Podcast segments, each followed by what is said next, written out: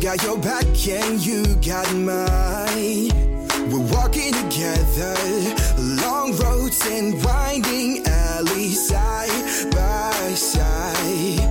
Mountain tops and lowest valleys, you and I. Herzlich willkommen bei Tierisch Menschlich, dem Podcast mit Hundeprofi Martin Rütter und Wissenschaftsjournalistin Katharina Adick.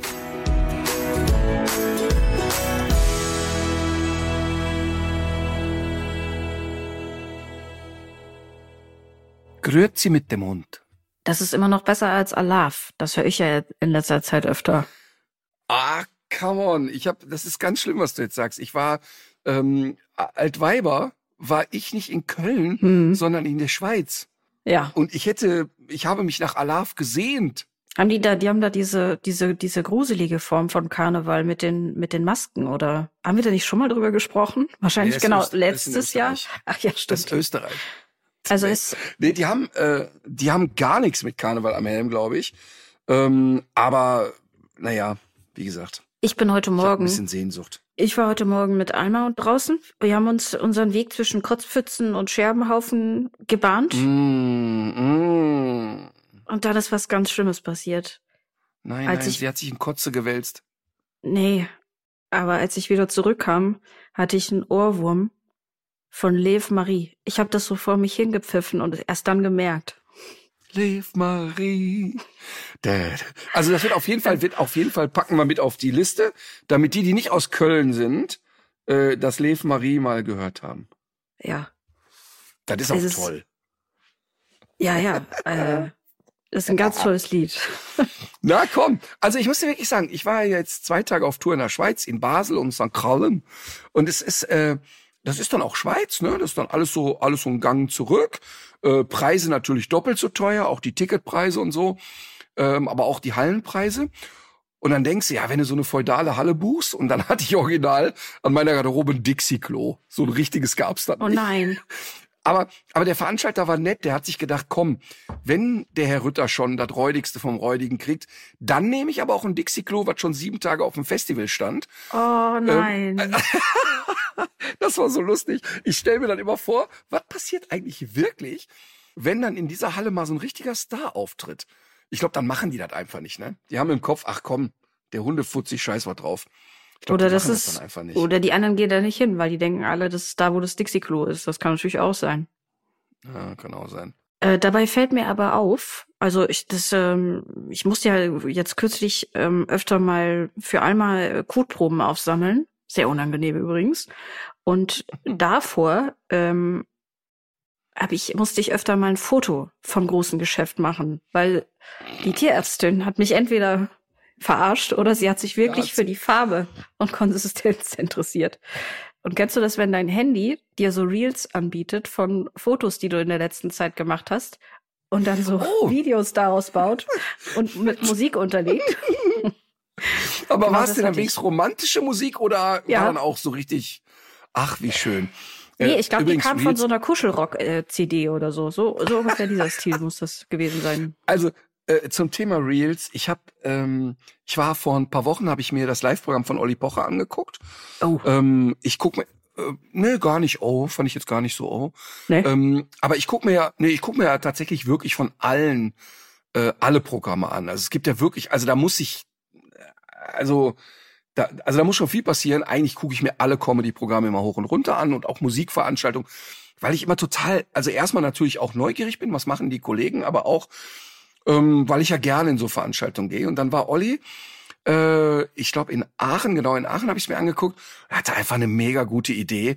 Und zwar geht der dann in den letzten zehn Minuten, fasst er das Programm nochmal zusammen, geht Mhm. dann aber dabei parallel live bei Insta rein. Und das, was der da live bei Insta macht, überträgt er auf die Leinwände in der Halle. Und das ist einfach eine mega Idee. Das heißt, der hat also sein Handy in der Hand und sein Handybild wird auf die Leinwände gespiegelt. Das bedeutet, wenn er ins Publikum geht, sind die Leute aus dem Publikum immer mit auf den Leinwänden, weil die ja auf Aber seinem die Handy sind zu doch- sehen sind. Die sind doch da. Warum sollten sie sich das noch mal angucken? Ja, hör doch zu, weil er ja parallel live zu Instagram geht. Das heißt, seine Community hat dann nochmal die Möglichkeit, von zu Hause ein paar Minütchen Atmosphäre zu schnuppern. Das ist ein Punkt. Und der zweite Punkt ist, wenn die, wenn der dann ins Publikum gegangen ist, die Leute haben einen totalen Spaß daran gehabt. Das war einfach eine super Idee. Und ähm, wie ich dann so bin, habe ich Olli sofort angerufen danach und gesagt, hör mal, kann ich mal mit euren Technikjungs telefonieren? Das mache ich jetzt auch. Finde ich super. Und der Vorteil ist, ich gehe ja oft ins Publikum und quatsch irgendwie mit Kindern oder was sich so ergibt. Und dann kriegt der Kameramann mich ja oft nicht verfolgt in der großen Halle. Und jetzt kann ich quasi mit meinem eigenen Handy die Kamera nutzen und das wird auf die Leinwände gespiegelt. Das war so ein Spaß. Das war wie ein Kind, was zu Weihnachten ein neues Spielzeug kriegt. Ich wollte dann gar nicht mehr zurück auf die Bühne, weil das so einen Spaß gemacht hat. Mhm. Also einfach herrlich, werde ich jetzt regelmäßig machen. Und spannend ist auch, als ich das dann live gestreamt habe, dass die Leute zu Hause so einen Spaß daran hatten, die paar Minuten damit zu machen. Einfach herrlich. Also eine saugute Idee von Olli, muss man echt mal sagen. Ja. Um, Ah, okay, man sieht ein betroffenes Gesicht, das sich fragt, warum sollte ich in der Halle wollen, dass der Typ mit dem Handy kommt und mich filmt und das auf die Leinwand gespielt wird? Ja, ich weiß auch nicht. Wahrscheinlich ist das mein Knoten im Kopf. Ich habe auch jetzt ein Video gesehen von einer Person, die sich sehr gefreut hat, Tommy Schmidt zu treffen. Aber sie hat ihn eigentlich gar nicht getroffen, sondern sie hat nur das Handy vor sich gehalten und Tommy Schmidt. Und davon gibt's einfach jetzt ein Video. Aber sie war eigentlich gar nicht wirklich in diesem Moment.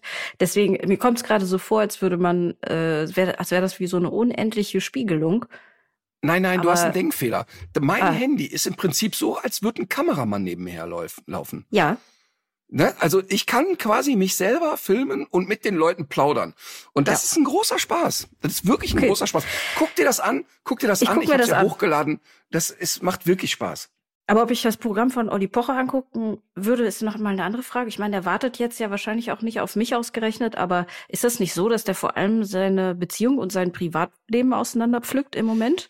Ja, total. Und obwohl Kinder involviert sind? Ja, voll. Und, und an manchen Stellen ist der Olli auch volle Kanone drüber. Ähm, und das kann ich hier deshalb so sagen, weil ich es ihm ja auch selber sage und wir ja wirklich auch äh, untereinander so offen sprechen. Und der Olli hat das jetzt auch selber ähm, für sich erkannt und glaube ich, dass er an vielen Stellen auch mal einen Gang rausnimmt. Ah, ja. Was der Olli, was der Olli aber auch macht und ähm, äh, also ich bin hier nicht der Anwalt von Olli, aber was der Olli auch macht, der schont sich in dem Programm keine einzige Sekunde. Also das muss man wirklich sagen. Also der geht nicht da auf die Bühne und ähm, äh, glorifiziert sich da, sondern der geht dann auch bei sich selber echt dahin, wo es weh tut, muss man einfach so sagen. Und Olli ist Olli ist Olli. Ne? Also ich kenne den jetzt, weiß ich nicht, 15 Jahre und öffentlich ist der ja schon 100 Jahre gefühlt. Und was ich immer wieder nur sagen kann ist, und das sagt der Olli ja auch selber, der Olli hat ein Talent dafür, alles, was er sich aufgebaut hat, am nächsten Morgen mit dem Arsch wieder umzuhauen. Ähm, und der kann dann auch nicht anders. Und was ich aber sagen muss, und das, und das kann ich wirklich sagen, ich kann ja differenzieren zwischen der öffentlichen Person Olli Pocher, der mal einen vielleicht zu derben Spaß macht oder manchmal auch drüber ist, zu dem Olli Pocher, den ich so hinter den Kulissen kenne. Und was ich an Olli wirklich zu schätzen weiß, und das ist ganz, ganz ernst, der ist immer sofort da, wenn man den braucht. Also wenn ich jetzt den Olli anrufe und sag, Olli, ähm, hier gibt's irgendwie ein Kind, dem geht's nicht so gut und kannst du da irgendwie mit unterstützen? Er ist ja sofort da. Und, und das sind so zwei Ebenen, weißt du, also ich verstehe, ähm, dass, dass der total polarisiert und ich bin jetzt auch nicht da zwei Stunden in dem Programm und finde alles einfach nur geil. Ähm, das ist völlig klar und das kann man auch differenzieren. Und ich habe mit Olli wirklich oft genug gearbeitet und beim mit dem Olli zusammenzuarbeiten, da empfindet oder bemerkt man einen wirklich sehr kollegialen Typen. Und und das muss man unterscheiden. Ich finde auch völlig schräg, dann sozusagen seine Trennung und all das so auszubreiten, gerade von jemandem, der ja immer alle Influencer angekackt hat, wenn die ihr Privatleben ausgebreitet haben.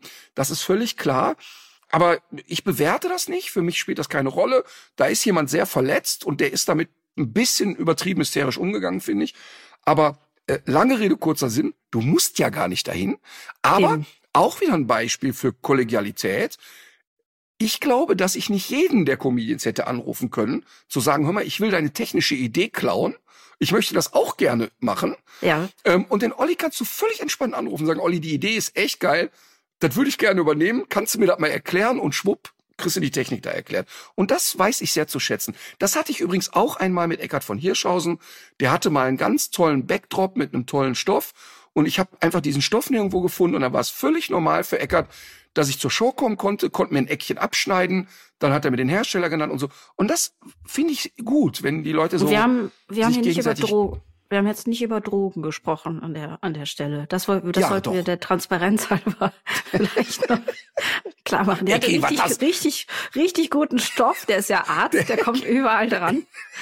Der Ecki hat den besten Stoff. Das erklärt auch einiges. Ähm, ich würde gerne auf eine Sache zu sprechen kommen. Du hast letzte Woche äh, davon geredet, äh, du hast hinter einem Unfall unverhältnismäßig lange gestanden, bei dem es sich nur um einen Blechschaden handelte. Ja. Trotzdem hat man aber darauf gewartet, dass der Helikopter mit der Spurensicherung kommt und deswegen Ja. erstmal gar nichts bewegt, auch damit die Polizei Fotos machen kann und so weiter. Darauf hat uns eine Polizistin angeschrieben. Hast du die Nachricht auch gesehen? Hast du die Nee. auch bekommen? Er sie hat sich Also jedenfalls ja sehr, bestimmt, aber habe ich nicht gesehen. sie hat sich jedenfalls sehr dafür bedankt, dass wir das zum Thema machen, weil das etwas ist, was die Polizei offenbar täglich erlebt. Und das erste, was die machen wiederum, wenn sie an die Un Unfallstelle kommen, ist die Autos aus dem Weg räumen. Und da werden gar keine Fotos gemacht und auch keine Zeichnungen oder sonst irgendwas. Und man sollte einfach wegen harmloser Blechschäden den Verkehr auf keinen Fall blockieren, weil es sonst auch schnell mal einen nächsten Unfall äh, Genau. gibt. Übrigens so geschehen an der Autobahnauffahrt, an der wir kürzlich zusammen unterwegs waren, als ich deinen äh, Leihrennwagen ausprobieren durfte. Da komm, kann man ja auch von der anderen Seite vom Autobahnkreuz von Aachen kommen und diese Auffahrt ist extrem kurz. Da hatten sich drei oder vier Autos ineinander geschoben, aber anstatt sich an die Seite zu schieben, standen die einfach in dieser Auffahrt. Also sehr gefährlich, die Wahnsinn, ganze Sache. Wahnsinn, Wahnsinn. Naja, ähm, aber wir haben auch eine Nachricht bekommen, ähm, die habe ich dir ja auch geschickt von einer Ja. Dame, die im Vorstand einer Krankenkasse sitzt. Und ähm, sie war übrigens nicht die einzige, die mich zu dem Thema angeschrieben hat. Ich hatte äh, mich in einer der letzten Folgen darüber aufgeregt, dass die Krankenkassen ähm, privatisiert sind und dass ähm, ich das Gefühl habe oder ich der festen Überzeugung war, dass es Wirtschaftsunternehmen sind, die auf Profit aus sind und deshalb die Leute immer betteln müssen, um ihre, ihr Recht zu bekommen, wenn sie krankenversichert sind und dass äh, das ja wohl nicht gehen könnte. Und dann hat uns eine Dame geschrieben und ich habe ihr hoch und heilig versprochen, dass wir es jetzt zum Thema machen, die mich aufgeklärt hat und hat gesagt, hör mal, also jetzt sinngemäß, ich habe es jetzt nicht wörtlich, aber sinngemäß, pass mal auf, ähm, großer Fan des Podcasts, aber du hast da wirklich Stuss geredet. Wir dürfen als Krankenkasse überhaupt keinen Gewinn machen. Ähm, das wird immer wieder in einen gemeinnützigen Topf geschüttet und wir können da nicht äh, Gewinne machen, sondern das System krankt eher am gesamten Gesundheitssystem und nicht daran, dass die Krankenkassen ihre Gewinne optimieren äh, wollen oder müssen. Und das Mhm. finde ich einen ganz wichtigen Hinweis ähm, und möchte das hier auch nochmal äh, klar zum Ausdruck bringen, dass ich froh bin über diese Korrektur. Ja, finde ich auch. Also ich habe es auch gelesen, das sind ja äh, Körperschaften öffentlichen Rechts. Das wusste ich vorher auch nicht, wie das alles so organisiert ist.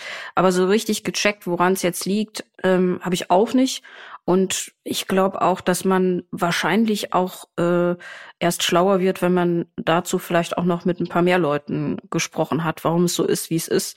Weil äh, es bleibt ja dabei und dafür kann es ja auch andere Strukturen innerhalb der Krankenkassen geben, dass es einfach völliger Irrsinn ist, dass manche Dinge eben bezahlt werden und andere nicht. Also, dass man eben diese Weitsicht nicht, nicht haben kann.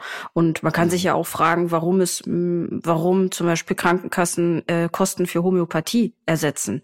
Das sind, das sind ja auch Kosten und das ist ja nachgewiesenermaßen, äh, ist, ist das kein Aber ich Wirkstoff. glaube, ne? Aber ich glaube, das hat der Herr Lauterbach ja jetzt abgeschafft, oder? Zum Glück, zum Glück, ja. Hm. Aber auch erst nach Naja. langer Zeit. Naja, gut. Aber äh, ja, Genau, aber erstmal erstmal gut und ich finde das auch gut, wenn wir solche Zuschriften kriegen. Ähm, und äh, manchmal ist man ja auch nicht ganz oben und und äh, weiß nicht immer alles. Und da finde ich gut, dass wir das hier klar machen können. Also es geht nicht um. Privatisierung und Gewinnmaximierung. Äh, umso mehr äh, freue ich mich, dass ich ja jetzt quasi den äh, Deutschen Bundestag auf links drehe. ja, ich hab's Das stimmt gesehen. natürlich auch nicht. Aber es war so schön. Es hatte, es war so, so schön für die, die es nicht mitbekommen haben. Ähm, ich hatte ein Treffen mit Frau Dr. Kari. Frau Kari ist ähm, ja die erste Tierschutzbeauftragte, die der Bundestag so jetzt äh, hat. Die ist parteilos, also die ist jetzt nicht Mitglied einer Partei, sondern die ist im Grunde sozusagen die Schnittstelle, die jetzt also quasi unter anderem im Tierschutz Dinge verändern kann. Und Frau Kari ist sehr breitschultrig angetreten und hat aber wirklich ordentlich dicke Backen gemacht und gesagt, hier, ich bin jetzt echt top motiviert und ich möchte was ändern. Und das hört man erstmal gern. Jetzt hat man sowas aber ja auch schon oft gehört und nichts passiert. Und so haben wir uns getroffen. Und es war ein total wirklich toller Tag. Also ich hatte danach, erzähle ich gleich noch, ja die Möglichkeit, da vor einem parlamentarischen Kreis zu sprechen. Aber erstmal haben wir uns getroffen, das war wirklich ganz nett. Wir haben uns bei ihr im Büro getroffen, Johanna war dabei und äh, hatte das ja alles organisiert und das war also Mitarbeiterin von mir und das war total schön, erstmal da reinzukommen und dass man sich erstmal auf so einer Ebene begegnet, dass man sich mal so ein paar Minuten beschnuppern kann, bevor es jetzt direkt so auf die Zwölf geht. Und das war ein total super angenehmes Gespräch. Ähm, eine junge Frau, ich glaube, die ist so 36, 37, war schon politisch aktiv, hat schon viel gemacht, kommt total aus der Praxis ähm, und hat volle Lotte ah, das Herz am rechten Fleck. Also das wirklich schön zu sehen, ähm, aber auch totales Know-how. Also sieht voll, wo sind die, wo sind die Sollbruchstellen, wo muss man ran, wo nicht. Hat mir auch sehr schnell erklärt, wo Dinge politisch schwierig werden können, wo es vielleicht ein sehr langer Weg ist, wo man aber auch schnell was ändern kann. Ja, und dann sind wir noch ähm, zusammen essen gegangen, weil wir mittags, also wir haben uns kurz vor Mittag getroffen, haben noch was gegessen. Da äh, haben wir dann sehr fachlich geredet und sehr intensiv geredet über Welpenhandel, über Schweinemastbetriebe, über Kennzeichnungspflicht bei Hunden. Das ist ja, äh, muss man sich kurz vorstellen, es gibt ja keine Kennzeichnungspflicht bei Hunden. Die Menschen denken ja immer, ja, mein Hund ist gechippt, also ist er ja gekennzeichnet, mhm. ist aber nicht der Fall. Dass du den an, also registrieren lässt, obliegt dir selber. Ja. Das heißt, nur weil der gechippt ist, gibt es überhaupt keine Nachverfolgungsmöglichkeit und nur weil dein Hund steuerlich gemeldet ist, erst recht nicht. Also aber das, das gibt's, das ist, das gibt's für jedes Kotelett eigentlich in Deutschland. Ja, nur Soweit Lebewesenhund nicht. Genau. Ja. Gibt also keine Kennzeichnungspflicht. Sehr, sehr spannend. Und das ist zum Beispiel ein Thema, was ähm, auch wirklich ihr selber sehr am Herzen liegt, aber auch dem ähm, parlamentarischen Kreis Hund. Das heißt, wir haben dann, sind dann in diesen Parlamentskreis gegangen und man muss sich das so vorstellen, dass dieser Kreis von zwei Politikern ähm, ins Leben gerufen wurde. Die haben gesagt, hey, wir haben so viele Themen und der ist erstmal freiwillig. Das heißt, da treffen sich dann immer so zwischen 60 und 80 Leute ähm, teilweise äh, Mitarbeiter ähm, des Parlaments, dann aber auch Bundestagsabgeordnete, also auch Leute, die Entscheider sind. Und die, sag ich mal, diskutieren dann über, was können wir in der Hundehaltung besser machen, wie kann Tierschutz in dem Bereich besser aussehen und haben mich dann sozusagen als Gastredner eingeladen. Und das war wirklich sehr, sehr faszinierend, weil wir erstmal zwei Schwerpunkte hatten. Ein Schwerpunkt der Welpenhandel und der zweite Schwerpunkt der Hundeführerschein. Mhm. Und das war total spannend. Ich habe Ausschnitte gezeigt aus der Welpenstube Winkel und habe äh, Filmaufnahmen gezeigt, ähm, wie es da bei Winkel drinnen aussieht. Dann habe ich auf Pause gemacht und in die Runde gefragt. Übrigens äh, Schröder vom äh, Deutschen Tierschutzbund auch da. Mhm. Und habe dann da in die Runde gefragt, was glaubt ihr, wo diese Filmaufnahmen her sind? Äh, Schröder dachte Ungarn. Ach, hm, ernsthaft? Äh, Rumänien, Polen, also die, die Filmaufnahmen, die ich von der Welpenstube Winkel in Dorsten gezeigt habe, mhm. da war exakt eine Frau im Raum, die gesagt hat, ah, das kenne ich, das ist die Welpenstube Winkel. Ähm, die hatte erst vermutet bei irgendeinem anderen äh, Massentierhändler noch. Ähm, das ist eine Politikerin, die, ähm, ich glaube, aus Franken kommt und dort äh, in der Nähe von Nürnberg, glaube ich, schon sehr zum Thema ähm, Welpenhandel involviert ist. Mhm. Und die hat das in Deutschland äh, identifiziert. Und alle anderen 60, die im Raum waren, die waren absolut schockiert, dass das in Deutschland möglich ist. Und das ist für mich natürlich ein mega Schlüsselding, dass du da sitzt und sagst, Leute, ganz kurz die Frage in die Runde. Das wollen wir zulassen? Ist das echt unser Ernst? Und die Leute, die da saßen, die haben natürlich alle selber einen Hund. Also ja. jeder von diesen Politikern hat selber ein Haustier, ist äh, sehr aufrichtig engagiert, war eine total tolle Truppe. Und die saßen da und hatten fertig mit Schönschreiben, weil die gar nicht fassen konnten, dass das in Deutschland so regulär möglich ist. Mhm. Und das ist natürlich ganz toll, jetzt mal mit Entscheidern zu sprechen und denen mal zu sagen, guck mal, das meinen wir ernst, so sieht das da aus. Super schön. Dann haben wir ähm, über Kennzeichnungspflicht von Welpen gesprochen, über ähm, warum ist das eigentlich überhaupt notwendig, Welpen zu importieren? Was macht das überhaupt für einen Sinn? Nämlich keinen. Also warum mhm. soll man im Ausland Hunde produzieren, um sie dann äh, in Deutschland zu importieren? Also da reden wir nicht von äh, Hunde, die gerettet werden. Also wir reden nicht von Tierschutz. Wir waren nicht Ausland, gegen Auslandstierschutz, sondern ähm, eher um diese Struktur äh, äh, Massenproduktionsstätten, wie wir das eben auch bei solchen Transporteuren wie Winkel kennen. Und das war echt total krass, wie schockiert die alle waren. Also die waren echt aufrichtig empört. Ähm, und das war sehr geil. Und dann haben wir natürlich darüber, über Lösungsansätze gesprochen. Wie kann man sowas in Zukunft verhindern? Warum ist das überhaupt statthaft? Und immer mehr, und das war so schön in dem Gespräch, schloss sich so der Kreis in Richtung Hundeführerschein. Immer mehr kam das Thema auf und immer mehr haben wir darüber geredet.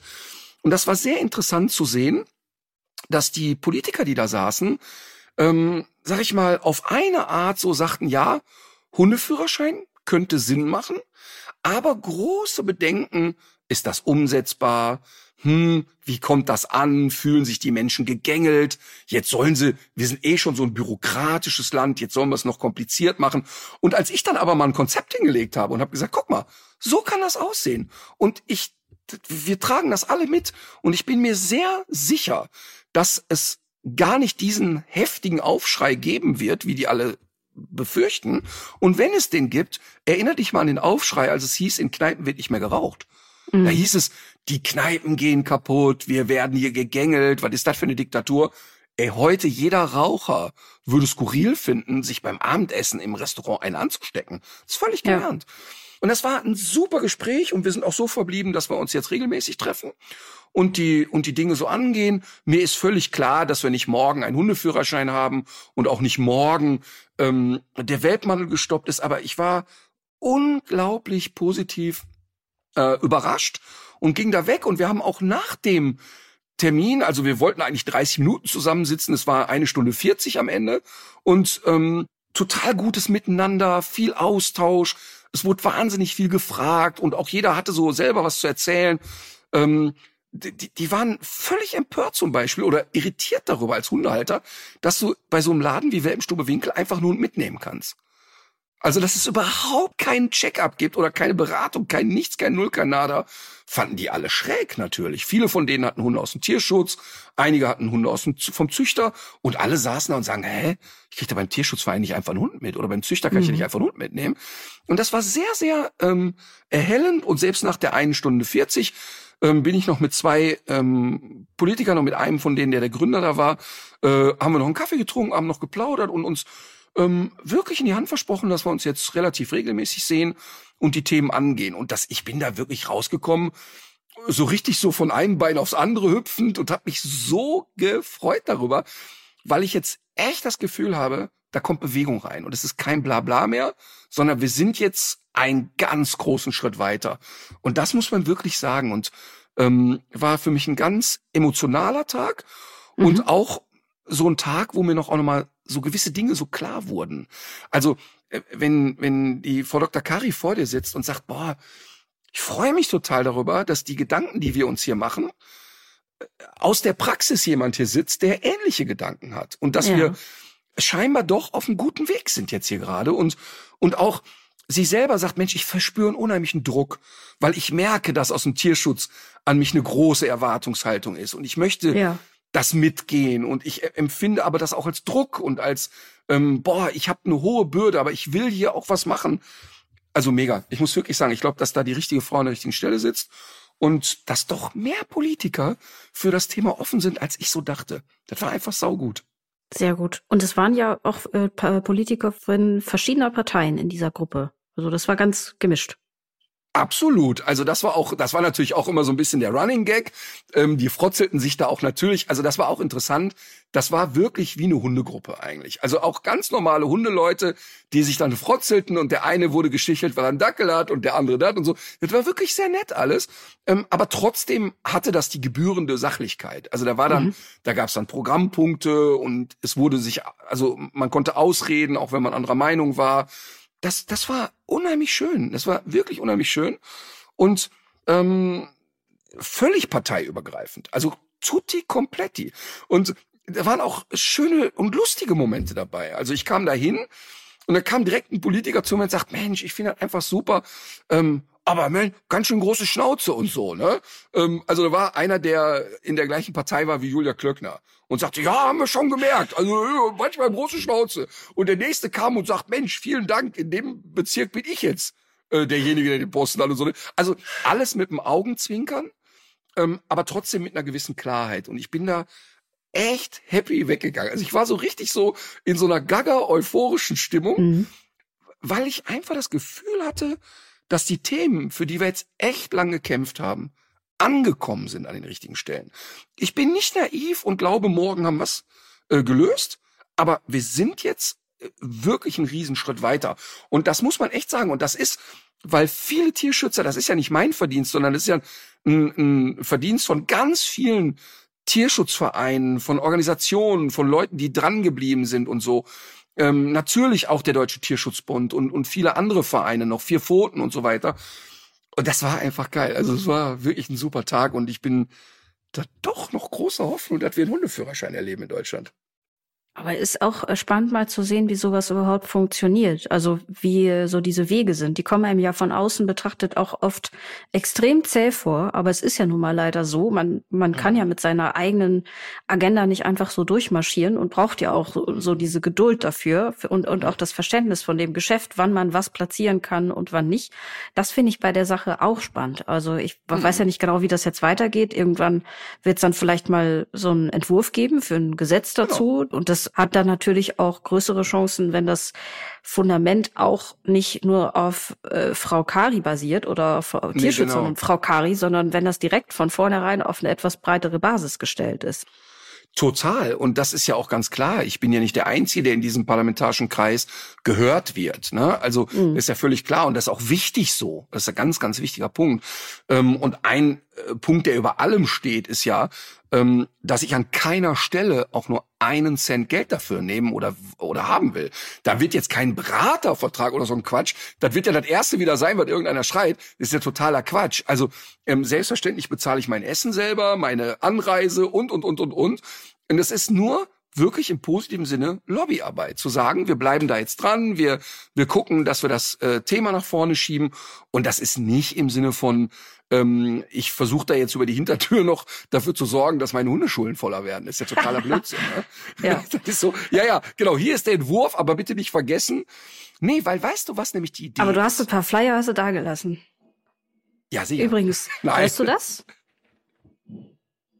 Nee. Das Trömmelchen geht. Hörst du draußen Musik? Karnevalsmusik? Soll ich, soll ich mal das Fenster aufmachen? Ja, mach mal, komm, mach mal.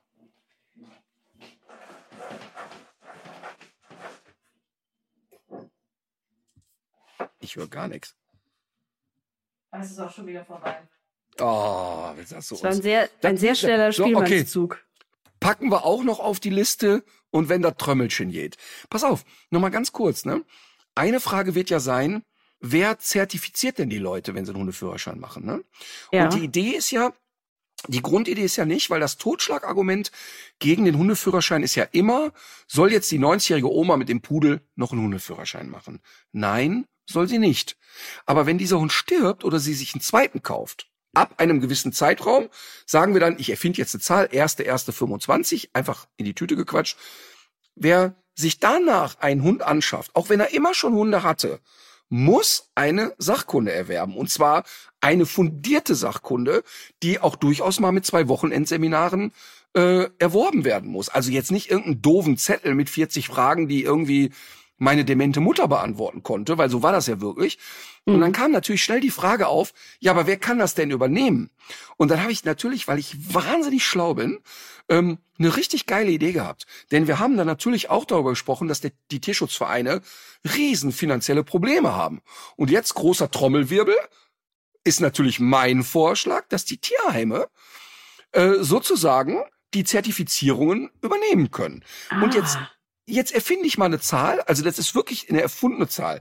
Jetzt kostet von mir aus der Hundeführerschein, was weiß ich, irgendein Popelbetrag, 199 Euro, keine Ahnung. Geht ja nicht darum, dass das jetzt 4000 Euro kostet.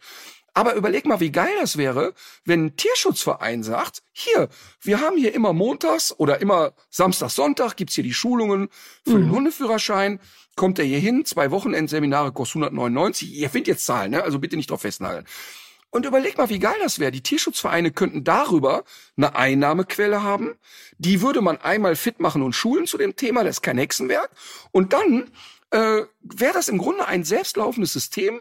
Es sind unabhängige Leute, die erwirtschaften etwas für ihren Verein und die können direkt mal erklären, wo man einen Hund kauft und wo nicht. Mhm, ja, also auch mhm. einen seriösen Züchter erklären. Wäre eine mega Nummer eigentlich. Ja. Und die Struktur ist ja da. Das heißt, die Tierschutzvereine könnten das leisten. Und das, das wäre einfach mega. Und übrigens, auch da wurde ich aufgeklärt, habe was gelernt. Da war nämlich eine Dame, die äh, regelmäßig in meine Shows kommt und die äh, da gesagt hat, pass mal auf, ich komme gerne immer in die Shows oder wir haben uns ja gesiezt. Ähm, aber eine Sache will ich mal sagen. Du sagst ja immer, warum packen wir nicht die komplette Hundesteuer in den Tierschutz? Mhm. Ich möchte mal kurz sagen, dass von den 400 Millionen Hundesteuer ungefähr 100 Millionen auf Kommunen verteilt wird und ein Großteil davon tatsächlich in städtische Tierheime äh, geschickt wird. Also das heißt, dass die Kommunen durchaus die Möglichkeit haben, mit dieser Steuer Tierschutzprojekte in den Kommunen zu unterstützen. Von Fand ich 400 interessant. Millionen, 100 Millionen. Ja, Und ähm, davon gehen auch in die dann wieder Kommunen. nur ein Teil. Das, das, äh, so wie ich es verstanden habe, entscheiden das die Kommunen für sich selber. Mhm, Aber sie okay. haben die Möglichkeit. Fand ich aber Ah, erstmal ja. interessant. Fand ich erstmal interessant, dass das scheinbar möglich ist.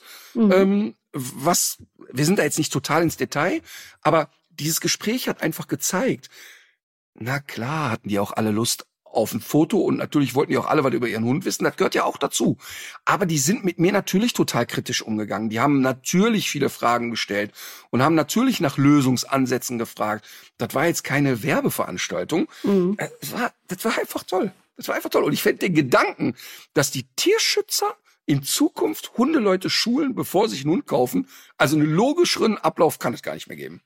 Das hört Dann- sich genial an. Es ist, Ja, hört sich total. richtig Und- gut an. Ja, voll. Und dann kannst du auch direkt sagen, pass auf, Leute, das machen nämlich nicht die Hundeschulen, damit nämlich eben nicht eine Hundeschule Gefahr läuft, zu sagen, ja, auch wir machen das schon hier, äh, wie wir das mal so lustig finden, sondern das läuft dann über einen Dachverband, von mir aus über einen Tierschutzbund oder über, äh, völlig egal, auch über Tierheime, die nicht an den Tierschutzbund angegliedert sind.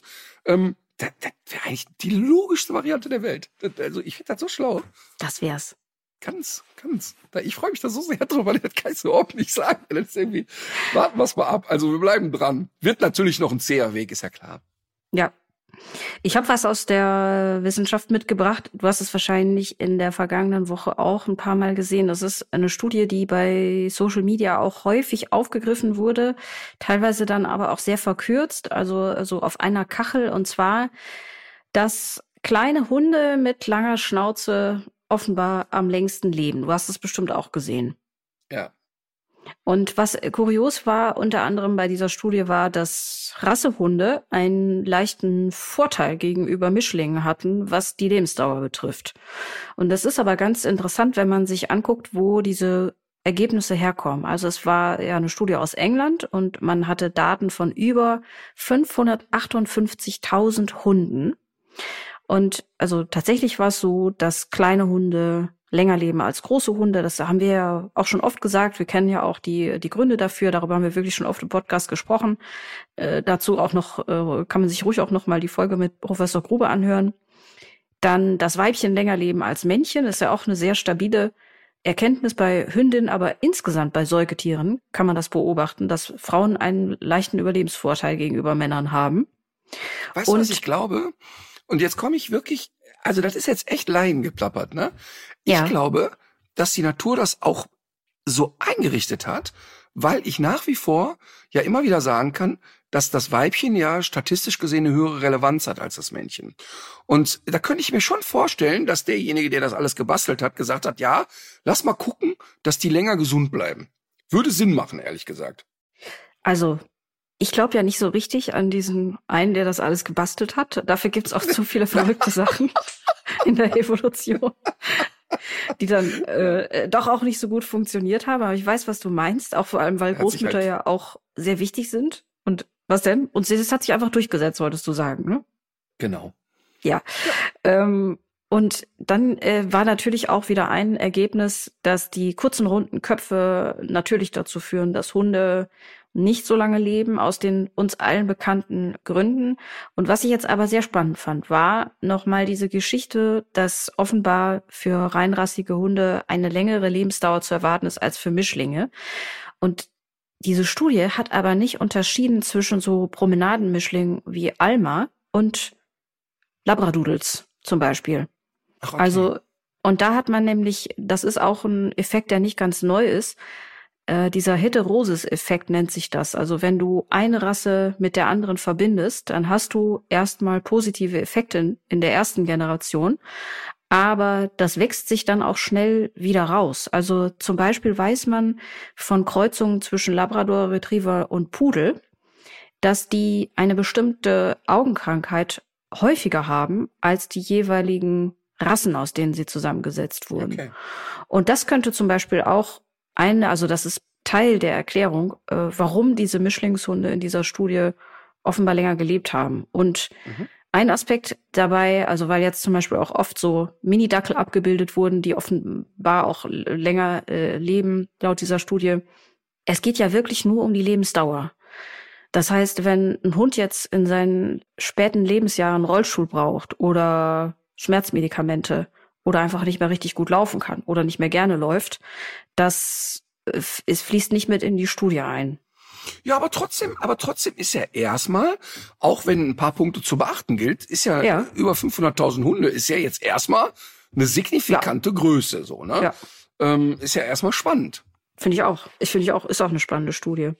Aber ich finde es eben auch interessant, wenn man sich anguckt, wie haben sie es zusammengebaut und dann ist es doch, ja, da muss man einfach auch ein paar Abstriche machen und viele Dinge auch eben vor diesem Hintergrund sehen, dass sie auch nicht alle Differenzierungen gemacht haben. Hm. So, und dann hätte ich natürlich noch ein Rasseporträt, wo du da so sitzt. Es handelt sich Kölsche. um, Sag mal, wir müssen wir eigentlich aufklären, an welchem Tag wir hier aufzeichnen?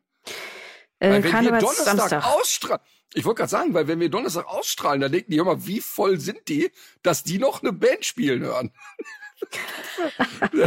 dann ist ja der Nubbel schon dreimal verbrannt worden. Also von daher, äh, warte mal, ich muss mir eben einmal draufschreiben. So ein Gedanken, Sekunde. Was musst du dir denn jetzt aufschreiben? Ja, der kommt gleich, kommt gleich, kommt gleich. Okay. Wir werden Ach, gleich. für später. Ja. Ja, ja, ja. Also die FCI-Standardnummer ist die 88. Fox Terrier. Der Rüde, nein, irgendwann wird's, irgendwann wird's stimmen. Der Und Rüde dann werden alle sagen, habe ich doch gesagt. Erreicht eine Widerristhöhe von 37 Zentimetern, die Hündin 35,5 Zentimeter. Hm, kleiner Hund, also. Zum Verhalten. Wachsam, sanft, intelligent, kräftig und lebhaft. Liebevoll und verständig gegenüber seinem Herrn. Reserviert gegenüber Fremden, Verständig. niemals nervös. Also er, okay, also verständig heißt, wenn er reserviert Fremden gegenüber ist, kommt ja direkt im Nebenhalbsatz. Das heißt, er ist sehr auf die Menschen bezogen, die so mit denen er lebt, ne? So hab ich das Oder auch nachsichtig. Könnte ich so verständig, verständig finde ich, klingt eigentlich eher so nach Nachsicht gegenüber Herrchen und Frauchen. 37 hast du gesagt, ne? Mhm. Beim Rüden. Okay. Äh, man sieht am, äh, an dem, was hier zum allgemeinen Erscheinungsbild geschrieben steht, dass es auf jeden Fall ein Fan geschrieben hat. Ein Fan dieser Rasse. Ist doch immer so.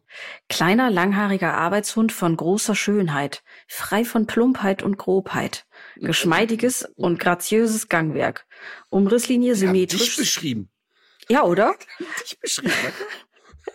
so dass kein Teil unproportioniert erscheint, siehste?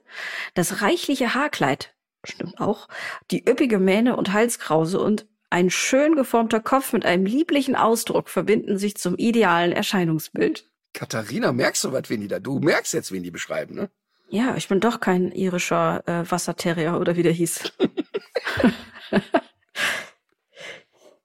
ja, äh, hast du denn nicht schon mal?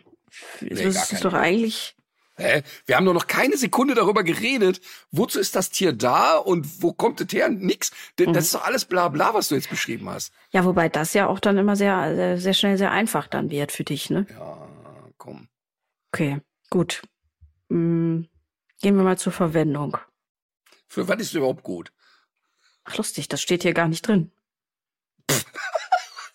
Okay, also Gese Gesellschaftshund, der für gar nichts zu gebrauchen ist. Ja, wunderbar. Nee, ist schon, äh, kommt aus der Gruppe 1, Hütehunde und Treibhunde. Mhm. Warte, warte, warte, warte, warte, warte. warte. 37 Zentimeter.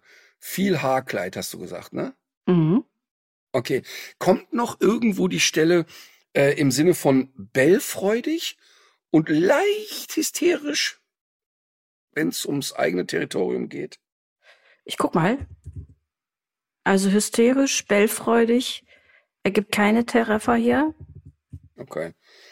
Ach, habe ich ja, dann bin ich mhm. weg. Dann bin ich weg. Also ich hatte sofort, also ich hatte jetzt eine Idee, so was du vom von Erscheinungsbild und Größe und so und dann Hütehund hatte ich eine Idee, aber diese Hunde sind so bellfreudig und so schnell auf Temperatur, das müsste eigentlich dann da stehen. Äh, vielleicht hilft dir noch, dass ich den Hund auf jeden Fall für einen anderen Hund gehalten hätte. Für eine andere Rasse. Für ein, okay, für eine andere Rasse, die dir dann aber sehr geschrumpft vorkam. Ja. Okay, das heißt, du hast, du hättest diesen Hund für einen Collie gehalten, der ein bisschen klein geworden ist. Richtig. Dann sind wir beim Sheltie doch, ne? Ach, das ist ja, das ist ja lustig. Äh, also es ist ein also, Shetland Sheepdog. Auch Sheltie genannt. Mhm. Gut, wenn nicht? du sagst. Doch. Doch, ich weiß äh? es nicht. Äh, wenn du's, Wie, du weißt es nicht. Ja, was? Hä? Ka kannst du mal bitte Sheltie jetzt? Hä? Ein Shetland Sheepdog ist ein Sheltie. Oder bin ich jetzt ganz auf dem Auge? Oder blamier ich mich äh, jetzt nee. komplett? Nee, nee, nee, nee, nee, du hast recht. Okay. Oh Gott, wie peinlich. Mit der Vehemenz, das ist aber so. Nee, also ich wundere mich jetzt ein bisschen, dass da nicht steht. Also man sieht die ähm, Shelties wahnsinnig häufig beim Agility. Und die sind da auch, äh, die haben Bock und die sind schnell. Und also wenn man echt Lust hat, mit dem Hund zu trainieren und Tricks und nochmal oben drüber, unten durch und so weiter, tolle Hunde, muss man wirklich sagen. Ähm, aber wenn der Sheltie aus dem Ruder läuft, ist es eigentlich immer mit einer hohen Lautstärke verbunden. Sehr schnell, kläffrig. Ähm, also ich kann mich wirklich an keinen Hausbesuch oder eine Trainingsstunde mit dem Sheltie erinnern, wo nicht das Thema war, boah, der riecht sich unheimlich schnell auf und das dauert auch, bis der wieder runterkommt. Ähm, vielleicht habe ich da auch ein verzerrtes Bild, aber alle Shelties, die ich kenne, die sind schon sehr schnell mit Kläffen dabei. Mhm. Ähm, aber sind Hunde, äh, wir haben, ich kann mich nicht erinnern, dass ich mal einen Sheltie im Training hatte, der sozial unverträglich war ähm, also artspezifische Aggression eher selten, sind aber auch grundlegend ähm, auch nicht so Hunde, die rund um die Uhr zu anderen Hunden oder zu anderen Menschen wollen. Also deshalb diese Einschätzung sehr nah mit der eigenen Familie, das kenne ich. Man muss ein bisschen aufpassen, die sind schnell dabei, wenn die Kinder klein sind und rennen, die Kinder zusammenzutreiben, die Kinder zu hüten, da sind die sehr schnell ein bisschen drüber. Ähm, Habe ich auch sowohl bei Couch für alle Fälle als auch bei Hundeprofi immer wieder Shelties dabei gehabt. Aber jetzt so rein vom Verhalten her kann ich echt verstehen, dass man ähm, auf diesen Hund steht, weil man, mhm. wenn man den prima erzieht, macht der einfach Spaß, muss ich echt sagen. Ich fand auch ganz interessant so die Rassegeschichte. So ganz genau weiß man das ja immer nicht, aber äh, er kommt ja auch ganz offensichtlich von den Shetland-Inseln im Nordosten Schottlands und ist ein Kreuzungsprodukt offenbar aus Border Collie und von mitgebrachten Grönlandhunden, die Walfänger offenbar dorthin gebracht, mit hingebracht haben zu den Shetlandinseln. Ja, also es, ich habe auch irgendwo anders habe ich auch gelesen, dass äh, hier Buchhund und Lundehund oder wie der hieß, die beiden hatten wir ja auch schon mal im Rasseporträt, dass die offenbar Lundehund auch eine Rolle. Schon? Ich glaube schon, ja. Lundehund und Buchhund hatten wir glaube ich beide schon. Hast du eigentlich eine Liste? Du rätst auch immer, ne? Äh, nee, äh, ich, nein, nein, ich, ich rate auf keinen Fall. Also ich habe seit einiger Zeit eine Liste und ein System sogar auch. Naja, du könntest ja auch die Folgen, da steht ja immer in den, in den äh, Shownotes, könnte genau, ja mal die studentische Hilfskraft. Ah ja, okay. Mhm. Äh, also ich hätte jetzt gedacht, ich hätte jetzt gedacht, dass da ganz klassisch Collies irgendwie mit drin sind. Ja, ähm, ja, genau. Der soll nämlich dann später auch noch dazugekommen sein. Okay. Aber jetzt so Lundehund, das höre ich zum ersten Mal. Also Aber ist ja gar nicht so abwegig, wenn man sich vorstellt, die sind ja schon etwas untersetzt. Also das könnte ja dazu geführt haben, dass der Sheltie kleiner geworden ist, oder? Ich bin ja kein Genetiker. Vielleicht ist man auch hingegangen und hat einfach alle Collies, die klein sind, immer wieder miteinander verpaart. Ich weiß es nicht. Aber Oder das. Ähm, was, was sagt uns denn ähm, das Rasseporträt zum Thema Gesundheit? Übrigens Fellpflege. Ne? Man muss die bürsten und nochmal bürsten und nochmal bürsten. Das wäre für mich schon nix. Also es gibt schon äh, einige rassespezifische Erkrankungen, die genannt werden. Äh, Patellaluxation, dann eine erblich bedingte Hautmuskelerkrankung, die auftritt, ein MDR1-Defekt, was bedeutet, dass man, äh, also dass es Unverträglichkeit gegenüber manchen Arzneimitteln gibt und noch eine weitere Augenkrankheit. Und dann gibt es die ja auch noch in der Merl-Variante, sieht man ja, auch recht häufig. Und das äh, ist natürlich mit verschiedenen Risiken verbunden. Auch dazu nochmal die Empfehlung, unsere Folge mit Professor Gruber. Da haben wir ja wirklich sehr viel auch und ausführlich über den Merl-Faktor gesprochen. Ich weiß nicht, warum ich jetzt darauf komme, vielleicht weil das so kleine, süße Hunde sind. Ich hatte jetzt bei der Show in Augsburg hatte ich ein ganz, ganz süßes Erlebnis. Die Show war quasi zu Ende, die Leute standen und ich verabschiedete mich gerade. Und da kam von relativ weit hinten ein Mädchen, so zwischen zehn und zwölf, nach vorne geflitzt und ähm, gab mir so einen Zettel auf die Bühne. Ich war eigentlich schon im Weggehen, aber wenn das passiert, ich bringe das ja nicht übers Herz. Also wieder hin, Zettel genommen, runtergegangen, Zettel aufgemacht. Hallo, ich war schon am Bücherstand bei deinem Freund und hab mit dem schon, also mit Alex, ne? Ja. Hab mit Alex schon ein Foto zusammen gemacht. Mein größter Wunsch wäre, dass wir mal äh, abklatschen könnten. Und morgen fahre ich mit meinem Vater und meiner Mutter nach Düsseldorf von Augsburg, ähm, um zum Schul- und Vedelszug zu fahren. So ganz, ich denk, was ist mit ihr? Und dann stand noch eine Handynummer dran. Und dann habe ich sofort die Handynummer angerufen, hatte die Mutter am Apparat und habe gesagt, Leute, die Musik läuft, aber ich stehe noch hinter der Bühne. Ey, jetzt kommt bitte mit dem Kind nach hinten. Und dann sind sie nach hinten gekommen und dann haben wir alle einmal abgeklatscht und dann war sie happy, haben wir ein Foto gemacht, ist wieder nach Hause. Und ich finde das ja so süß, ne? Ich könnte, das ist so schön.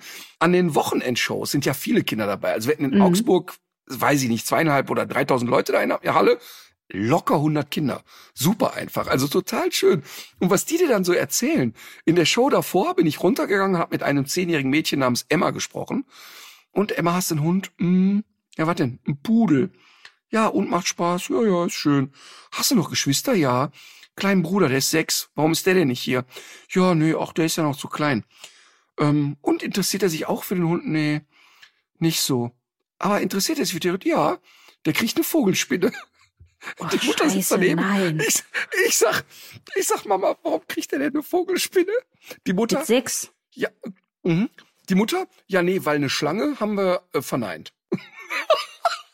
Der Junge wollte eine Schlange mit sechs und dann haben die gesagt, nee, Schlange nicht, aber Vogelspinne. Und dann frage ich, jetzt mal unter uns, kennt ihr euch mit Vogelspinnen aus? Nee. Hab einfach von nix eine Ahnung und sagen, und das Mädchen, so ein süßes Mädchen, die war so niedlich. Ich hätte mit der drei Stunden weiterreden können. Und die Mutter erzählt dann im Vorbeilaufen, ja, da kommt die Spinne halt ins Terrarium zu den Kindern ins Zimmer. Und ich sehe schon, wie so ein Sechsjähriger nachts denkt, ach, lass doch mal den kleinen Hugo mit ins Bett holen. Und ich das einfach sensationell. Aber wir sind wieder da. Da sind wir ja im Grunde genau bei Hundeführerschein. Ich wollte es gerade sagen. Für alle Tiere. Also die, die Hürde, ich wurde sehr bepöbelt jetzt im Internet.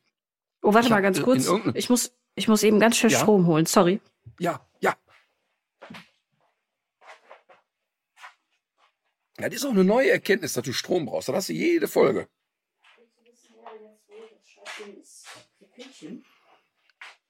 Das lassen wir alles in der Folge. Da Nein, könnt ihr ruhig mal mitkriegen, dass sie jedes Mal, jedes Mal vergisst, das Stromkabel einzustöpseln. Jetzt ist das Stromkabel weg. Tralalalala. Das ist ja für Frau Abig eine neue Erkenntnis. Also ich weiß nicht, ob man sich an deiner Stelle in dieser Folge so dermaßen aus dem Fenster hängen sollte. Ähm, Ja, das stimmt. Ich kann, das stimmt. Ich kann es ja erzählen. Wir waren erst für, weiß ich nicht, Ja, sag's ruhig. für, Dienstag. für 18 Uhr.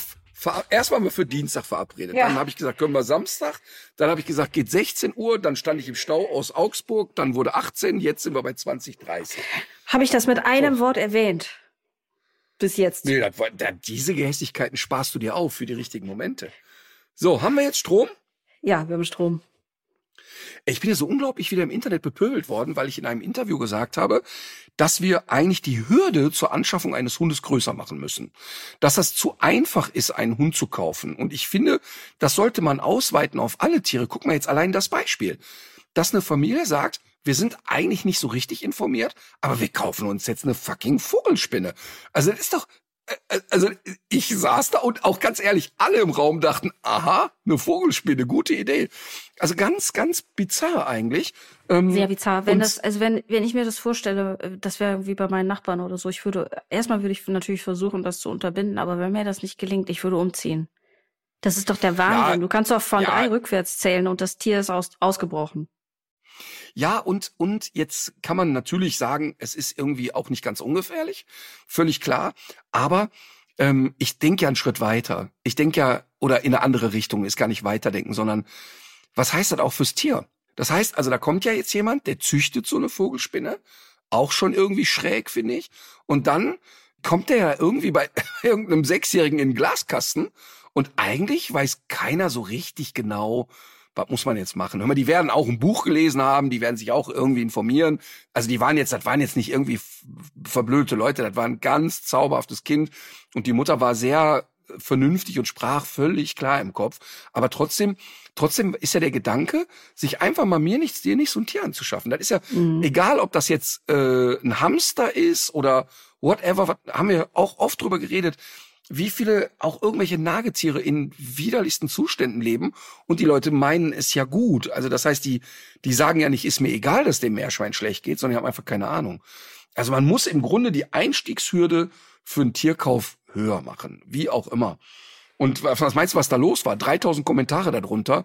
Ähm, ja, jetzt sind die Hunde nur noch für Reiche da. Das ist ja Quatsch. Es geht ja nicht darum, ähm, dass die Leute eine hohe Hürde haben. Aber ich sag dir ganz ehrlich, wenn jemand nicht in der Lage ist, für 200 Euro einen Hundeführerschein zu machen, wird der nicht in der Lage sein, einen Hund zu halten. Es ist nicht möglich. Mhm. Es wird, dann ist Tierarzt nicht möglich, dann ist Steuerversicherung nicht möglich. Und es geht nicht um das Geld, sondern es geht um die Schulung. Und wenn jemand sich mit einer Spinne nicht auskennt, dann ist es im Zweifel von mir aus auch für die Gesellschaft gefährlich, aber fürs Tier unangenehm. Ja. Und das, ich musste wirklich gedacht, was ist jetzt los? Naja, egal. So, also, Rasseporträt haben wir Gott sei Dank hinter uns gebracht. Ähm, bei der Gelegenheit will ich kurz erzählen, dass wir ja doch wieder einige Live-Podcast-Termine machen werden. Ihr ähm, findet die ersten beiden Termine bei drei. mir im Online-Shop. Es sind drei Termine im Vorverkauf. Arnsberg, Würselen und Unna. Als ob. Guck's nach. Ja, nee, gucke ich nicht nach. Ich vertraue dem mal. Ähm, also drei Termine sind im Vorverkauf. Ihr findet die im Martin Rütter Shop. Also einfach Martin Rütter Shop googeln. Dann findet ihr es. Ähm, wir werden wie all die anderen Male äh, viel Blödsinn erzählen, ähm, uns äh, frotzeln und wir werden vielleicht, aber das wissen wir wirklich im Vorfeld in den einzelnen Städten nicht, kann es durchaus sein, dass wir Gäste haben. Und ja. äh, das wird nicht, das wird nicht immer so sein, dass wir Gäste haben, aber es, es könnte passieren. Und da auch nochmal der Aufruf. Ihr könnt uns gerne schreiben, also mir bei Instagram schreiben. Ihr könnt äh, an tierisch menschlich schreiben wenn ihr uns Gäste empfehlen wollt und sagt, hey, den und den hätte ich gerne mal. Ähm, was ich jetzt schon mehrmals gehört habe, also einige, es war ja jetzt ähm, die Hundestunde, der Podcast Hundestunde, empfehlenswerter Podcast von äh, Marc und Conny und die hatten jetzt ja 150. Folge. Mhm. Und ähm, dann habe ich natürlich da äh, auch online gratuliert. Und auch haben einige geschrieben, eigentlich müsstet ihr auch auf der Live-Tour ähm, die beiden mal einladen. Und ähm, können wir auch Idee. mal drüber nachdenken, finde ich. Ne? Mhm. Ähm, wir haben äh, Conny auch, hatten wir ja schon mal. Aber ich, ich finde es gut. Wir haben ja schon drei eigene Ideen. Es werden aber auch äh, jetzt beim, bei dieser Live-Tour ist vielleicht zu viel gesagt. Bei diesen Live-Terminen werden schon auch noch ein paar andere Dinge stattfinden als bei den vergangenen Terminen. Also ich würde jetzt das Wort Experimente schon mal so in den Raum stellen, ohne jetzt weiter da auf Details einzugehen. Und ich meine damit nicht die musikalischen Experimente, die es auch geben wird.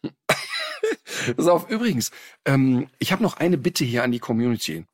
Es wurde mir ein Screenshot geschickt von einer eBay-Kleinanzeige. Und die Person, die mir das geschickt hat, hat mich darum gebeten, ob ich das Produkt kaufen könnte und es als Mahnmal ausstellen könnte. Mhm. Und zwar wurde bei eBay angeblich auf diesem Screenshot der goldene Thron von Norbert Zajak verkauft. Nicht dein Ernst. Doch, der saß doch immer auf so einem goldenen Thron. Nein. Und die Leute konnten doch dann Fotos mit ihm machen. Der hatte einen goldenen Thron? Er hatte einen goldenen Thron. Der saß da manchmal auf dem goldenen Thron und die Leute konnten dann so Fotos mit ihm machen oder mal ein Autogramm holen. Aber wie sehr so. kann man sich selbst als Superbösewicht inszenieren? Weil das ist ja das Verrückteste überhaupt. Oder? Oder? ist, das, ist das schön oder nicht? Und dann so ein Gecko auf dem Arm. So, pass auf. Aber ich, ich fand die Idee wirklich lustig. Ich fand die echt lustig. Ich bin mir aber nicht sicher, ob das wirklich der Thron von Norbert Zayak ist. Und deshalb hm. würde ich jetzt mal so in die Community schmeißen. Könnt ihr das mal checken bei eBay Kleinanzeigen oder wo auch immer den Thron von Norbert Zayak, ob das wirklich der originale Thron ist? Weil wenn das so ist, würde ich mich wirklich dazu hinreißen lassen. Dann könnte ich mir gut vorstellen, dass ich mir den Spaß gönne und als Mahnmal sozusagen ähm, dem Tierschutz spenden. Oder ist der, ist der massiv? Dann hätte der natürlich ja auch aufgrund des Goldwerts an sich. Nee, könnte man ja auch nein, nein. Nein, stopp, der ist nicht Gold, der ist Gold, der ist ja nicht wirklich, also der, der, der ich glaube, der steht da Blattgold. für 800, 900, nein, steht da für 800, 900 Euro, oder das ist irgend so ein räudiges Holz. Mit Goldspray. Ach so. Nee, mit so Folie oder was auch immer. Aber, aber sollte das jemand wissen, ob das wirklich der originale Thron ist und äh, sozusagen eine Art Echtheitszertifikat haben, würde ich mir, ich musste so darüber lachen. Ich musste so darüber lachen. Also erstmal, wer hat den gekauft? Also wie ist derjenige da dran gekommen? Weil ehrlich gesagt glaube ich nicht, dass die Familie den verkauft hat. Das wäre ja ein bisschen absurd. Also du verkaufst ja nicht dann den, den, den, das Lieblingsmöbelstück des Papas, das machst du ja einfach nicht.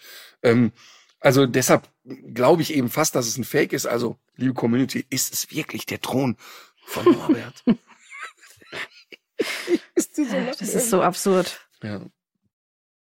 Ich habe mir auch überlegt, ob ich nach den Shows, dass ich mich auch auf so einen Thron setze mit so einem Siegelring an der Hand und die Mhm. Leute kriegen kein Foto mehr, sondern dürfen den Siegelring küssen. Finde ich gut, würde ich unterstützen. Kostet aber extra, ne? Kostet natürlich extra. Kostet. Oh, da hat, da hat übrigens Olli auch wieder auf den Deckel gekriegt. Olli äh, war jetzt irgendwie beim Wiener Opernball und ist danach nach, nach Las Vegas geflogen, weil er dort einen Auftritt hatte. Und hat dann, als er auf die Rollbahn kam, hat er wie der Papst die, die Rollbahn geküsst. Gab's auch wieder Ärger. Fand ich aber lustig, ehrlich gesagt. Ja. Warum, warum hat der Papst eigentlich immer die Rollbahn geküsst? Ähm, Wofür der stand äh, das? Das ist, es ist, glaube ich, eine Form der Segnung. Und das hat er, glaube ich, jetzt nicht gemacht bei Inlandsflügen, sondern wenn er in einem anderen Land äh, untergekommen ist, oder? Also ist das dann so ein Zeichen dafür, ich, ähm, sag ich mal, gebe so eine Ehrerbietung diesem Land gegenüber? Oder was ist die Idee dahinter? Ist eine ernst gemeinte Frage jetzt, ne? Ja, aber äh, genau, also ich habe ja davon ungefähr so viel Ahnung wie du. Ich würde aber tippen, erstens ja und zweitens wahrscheinlich auch verbunden mit einer Art Segnung, könnte ich bedenken. Kannst du das, kannst du das mal eben goggeln? Ruf mal eben die Jungs von Goggle an, du hast so einen direkten Draht zu denen. Das wissen ja, das wissen ja die wenigsten, ne? Dass Katharina ja ähm, viele Jahre mit Mark Zuckerberg in einer WG gewohnt hat, ja, also quasi Ideengeberin war Mhm. und auch, Der war eigentlich nicht, war das ein ganz normaler Typ vorher. ja, Der war bis ganz, war ein du ganz netter bist. Junge. Ja. Und ja, aber dann ähm, wurde Katharina das zu bunt und dann hat sie halt, ach komm, sollst du das Hat selber das erzählen, dass du den Jungs von Goggle das alles geflüstert hast? Dem das alles eingegeben. Und das ist auch so, die meisten Fragen, die ihr bei Google eingebt, die landen bei Katharina auf dem Handy, die beantwortet sie eigentlich persönlich. Das ist ja wahnsinnig schnell. Aber was hast du jetzt gegoogelt? Warum küsst der Papst den Boden? Hm. Also ist eine, also ist jetzt überhaupt nicht abfällig gemeint, sondern wirklich neugierig. ja, also es gibt, ähm, es gibt einen Zeitartikel. Ähm, der ist hinter der Bezahlschranke. Jetzt müsste ich ja noch mein Passwort zurücksetzen. Das dauert jetzt zu lange. Gibt's da Der Münchner Merkur hat auch schon mal darüber gesprochen, äh, geschrieben. Ich bin jetzt auf einer Seite, Mhm. die heißt Theology. Das scheint mir hier nicht ganz ernst gemeint zu sein. Oh ja, die sehe ich auch. Und, was steht da? Warum? Ich lese es einfach vor, ne? Auf Ja. der Seite Theology steht, warum küsst der Papst immer den Boden? Der ist wohl noch nie mit Alitalia geflogen. Keine Ahnung, was das soll. Aber ich glaube nicht, dass das eine ernst gemeinte Seite ist. Aber mich interessiert's jetzt wirklich. Sag mal, das gibt's doch überhaupt nicht. Das muss doch jeder irgendwie. Vatikan. Der Bodenkuss. Mhm, mhm. so, was haben wir denn hier jetzt? Angeblich ist es, äh, geht es gar nicht so weit zurück. Offenbar eine Entf Erfindung von Johannes Paul II. Keiner weiß, wie er darauf gekommen ist. Der Pavel. Mhm. Hm. Das ist doch wirklich absurd, dass wir das jetzt nicht mit einem Klick online finden. Ich finde es ganz interessant. Also nach dem, was man jetzt so auf, der, auf die ersten Google-Ergebnisse hin findet, hat es, reicht es jetzt wirklich gar nicht so weit zurück, sondern ist wirklich eine Erfindung erst von Johannes Paul II. für die Bilder. Aber was er sich dabei gedacht hat, Hm. Papst Johannes Paul II. Das gibt's doch überhaupt nicht. Kniet nieder und küsst den Boden? Was haben wir hier? Hm. Okay, also wir merken, also ich sag mal, so einfach ist es nicht. Ich bin jetzt völlig irritiert darüber, dass man nicht einfach sofort findet. Also hier steht was von Ehrerbietung. Okay. Na gut, vielleicht haben wir jemanden, der es besser weiß und schreibt uns. Das haben wir ja auch schon immer wieder mal. Schwarmintelligenz komme ich jetzt wieder. Naja, okay, gut. Äh, vielleicht ist es auch, äh, dass uns das nicht aufgetan wird, weil wir beide nicht mehr in der Kirche sind. Das kann sehr gut sein, dass Gott auch die Algorithmen im Griff hat. okay. Oh Gott, oh Gott, oh Gott. So, also, übrigens, da passt übrigens sensationell wir, wir sind ja jetzt schon, äh, kommen ja jetzt dem Ende entgegen. Ähm, jetzt, äh, also mein, mein Lied passt da unglaublich zu. Ja. Und zwar Aber du wünsche wolltest- ich mir. Ja. Nee, ja. Was? Nee, ist gut. Schieß los. Du meinst, weil ich mir vorhin eine Notiz gemacht habe. Mhm. Da habe ich mir das mit dem Thron aufgeschrieben und dass die Menschen sich Gäste vorschlagen können für unsere Live-Podcast-Tour. Ah, ja, so sehr gute? Idee. Sehr gute Idee. Äh, ich suche nach meinem Musiktipp. Den habe ich nämlich gerade irgendwo hingeschoben, wo ich ihn nicht, wo ich ihn nicht sehen Okay. kann. Gut, dann kann ich ja schon mal anfangen. Wir waren ja bei Ja. Küssen. Also wir haben ja gesagt, Lev Marais machen wir mit rein und wenn er Trömmelsche geht. Aber Nein. Ich habe auf meiner Liste stehen von Mickey Krause. Mich hat ein Engel geküsst. La la la la la la la. Das, immer- das haben der Reinhard und ich aus Augsburg hierhin nach Kölle haben wir fünf Stunden lang Mallorca-Hits gehört, Karnevalsmusik gehört. Wir sind da nach fünf Stunden, wir sind hier tanzend aus dem Auto ausgestiegen. Das war so schön. Also Mickey Krause, mich hat ein Engel geküsst. Mein absolutes Lieblingslied aktuell. bitte hör dir, bitte, bitte hör dir das an und dann musst du gute Laune kriegen. Mhm. Wirklich, das ist lustig. Das ist ein lustiges Lied. Ja. Ähm, ich habe in letzter Zeit habe ich immer einen Ohrwurm, wenn ich an einem ganz bestimmten Ort bin. Und zwar ist es ein Lied von Bonnie Tyler, Total Eclipse of the Heart. Aber es ist nicht die Originalversion, die ich meine und die ich dir für deine nächste Autofahrt empfehle, sondern es ist so eine Art Techno-Remix. Aber, aber nicht von Bonnie Tyler, sondern die, da, jemand anders hat das Lied dann Richtig. gequält. Okay. Ja, ich okay, äh, okay, muss gleich noch mal ganz kurz nachgucken. Da gibt's nämlich auch mehrere, aber ich habe natürlich den besten rausgesucht für dich. Und ich bin sehr gespannt, wie dir dieses Lied gefällt. Okay. Gut. Äh, Tipp des Tipps? Tages. Mhm. Ähm, und zwar, ja, fang du mal an. Nee, wollte ich Sag gar nicht. Fang du ruhig an. Ich habe nur geatmet. doch, Ladies first, James last, sagt man da so, ne? Ähm, und zwar hatte ich ein sehr schönes Erlebnis. Ähm, ich glaube, das war auch in der Show in Augsburg. Da ähm, die Leute, wenn die in der Halle schon sind, machen die oft Fotos und und und machen das in ihre Stories und taggen mich und manchmal reposte ich das und da hat eine Frau zwei Eintrittskarten hochgehalten und im Hintergrund sah man so das Bühnenbild und dann war irgendwie boah ich freue mich total auf den Abend mit Martin Rütter wer hätte das vor sieben Jahren gedacht, dass ich zu dem mal möchte? Und dann habe ich das gelesen, habe gedacht, hä, was hat die denn jetzt, ne? Und habe so den Text gelesen und das war total schön und das sind so Momente, da bin ich, da, da können ich Menschen knutschen, weil ich das so toll finde, wenn Menschen so so so toll irgendwie sind. Und dann hat sie geschrieben, sie hat also einen Mops und 2017 habe ich wohl bei Lanz, ich dachte, das wäre schon viel länger her, ja den Satz gesagt, es gibt keinen gesunden Mops in Deutschland. Und sie hat dann in ihrer Story geschrieben, dass sie so stinksauer auf mich war, dass sie also wirklich, sobald ich im Fernsehen lief oder irgendwo mein Name gefallen ist, die so eine tiefe Wut verspürt hat und auf mich eingemault hat und wirklich immer gesagt hat, also das ist wirklich der letzte Idiot für mich. Ähm, ich habe doch hier so einen netten, gesunden, einjährigen Mob sitzen. Wie kann jemand so eine Scheiße behaupten? Also der war, die war so richtig sauer und empört. Und jetzt, Komma, und dann begann die Odyssee der Krankheiten. Mhm. Das heißt, dann kamen schon die ersten Operationen und alles ging genau den Gang, den man zu erwarten hat. Und dann hat die angefangen, sich damit auseinanderzusetzen und umzudenken. Und wenn jemand, und das liebe ich einfach, wenn jemand sagt, ey, ich war glühender Fan und jetzt habe ich aber selber erlebt und habe mich damit auseinandergesetzt und möchte dann aber auch mal bei dem Typen in die Show und dem auch schreiben, wie mein Handeln sich verändert hat, mein Denken, mein Blick auf die Welt sich verändert hat. Die hat ein Foto bei ihrer Ins bei, auf ihrem Instagram-Profil, wo die eine Handvoll Zähne in der Hand hat. Also Mhm, da sind das habe ich heute gesehen. locker- Das ist heftig. ja, genau, locker 15 Hundezähne und das sind alles Zähne, die diesem Hund schon gezogen werden mussten. Mhm. Und ähm, ich möchte ihr Instagram-Profil empfehlen. Das heißt Goldie and Simba. Goldie wird nicht mit IE geschrieben, G-O-L-D-I A-N-D-S-I-M-B-A, ähm, weil dort viel aufgeklärt wird nochmal, was gibt es für Probleme und worauf achten und so weiter. Ähm, hab mich sehr über diesen Kontakt gefreut und finde das total geil, wenn jemand in der Lage ist, ähm, auch umzudenken und zu sagen, okay, mhm. stimmt, er hat eigentlich nur das ausgesprochen, was die Wahrheit ist. Und das finde ich ganz schön. Ja. Und man kennt das ja auch von sich selber. Ich weiß noch, dass ich vor, Voll. weiß nicht, wahrscheinlich so mittlerweile zehn Jahren neben einer Kollegin saß, äh, die ich so über diese WDR-Wissenschaftsecke kenne und die ich hab, die hat irgendwie gehört, dass ich erzählt habe, dass ich ähm, vor zwei Wochen irgendwie für ein verlängertes Wochenende in Barcelona gewesen bin. Da hat die zu mir gesagt, was hast du gemacht?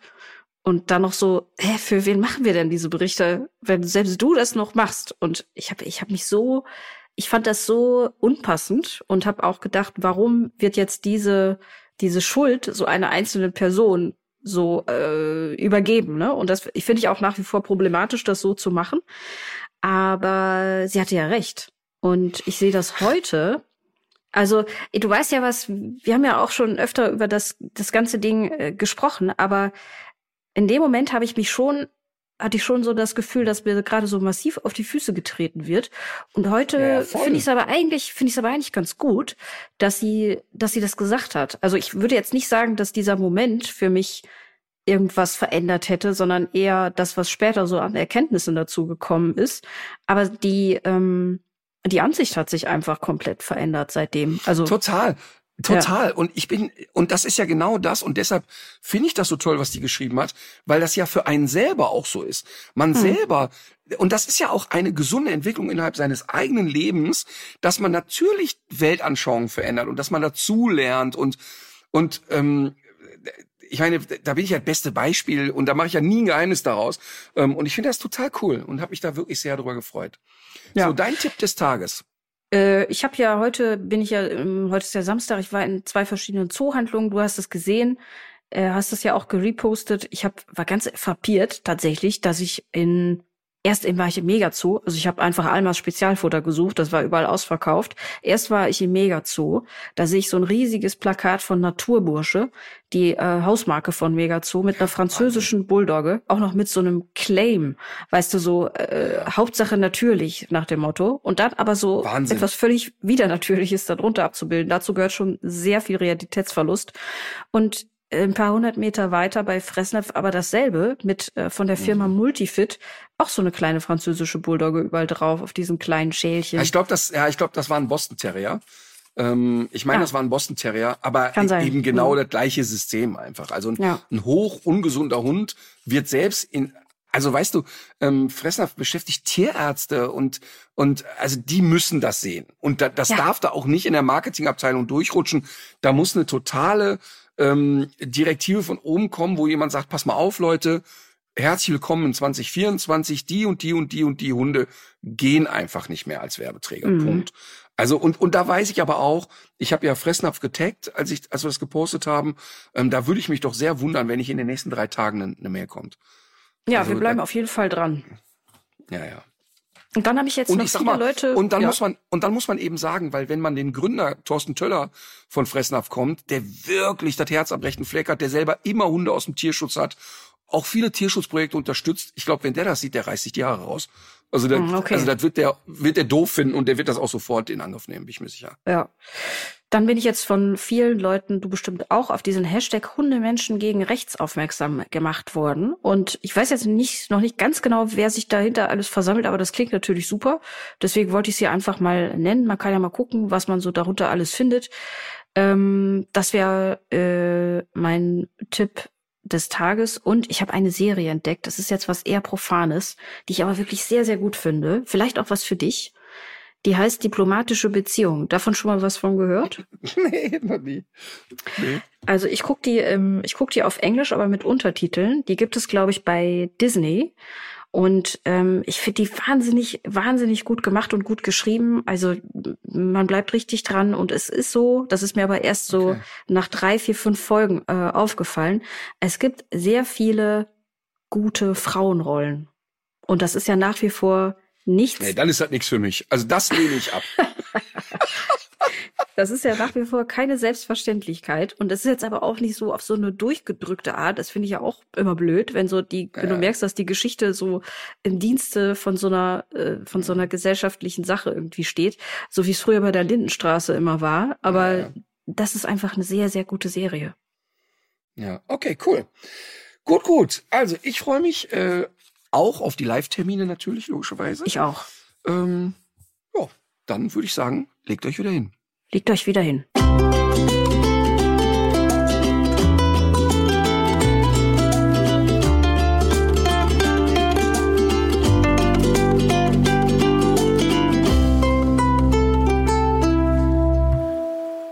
Dieser Podcast ist eine Produktion der Audio Alliance.